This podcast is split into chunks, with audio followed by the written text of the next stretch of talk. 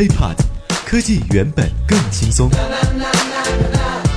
嗨，欢迎收听本期 IT 大字报，各位好，我是华生啊。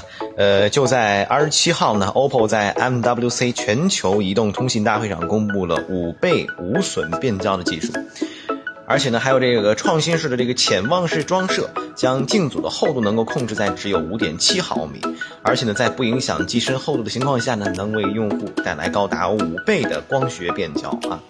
呃，实现更佳的一个手机摄影体验。OPPO 的潜望式双摄像头结构啊，通过内置的这个光学的棱镜，能够让光啊，就跟咱们小时候玩那个潜望镜一样，在遇到棱镜的时候，能够发生九十度的一个垂直旋转，并且进入到长焦镜头内，实现五倍的无损变焦。而且呢，为了防止啊，解决这个长焦端容易出现的画面抖动的问题，OPPO 呢专门为长焦镜组配备了光学防抖模块。那么这个全新的方案呢？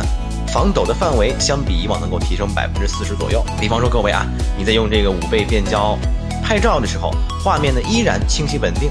我们都知道，呃，镜组体积其实就是智能手机当中无法实现高倍的光学变焦的主要限制。一般来说哈，只能通过镜组本身的焦段，或者是通过高像素的一个裁剪，才能够实现所谓的无损变焦。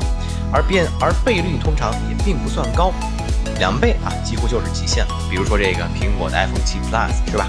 那么 OPPO 最新发布的这项技术呢，能够将变焦的镜组横置，而且能在不影响机身这个轻薄的一个情况下，实现五倍的光学变焦。所以说啊，呃，OPPO 本场发布的这个速度似乎是有些出乎意料了，挺快的。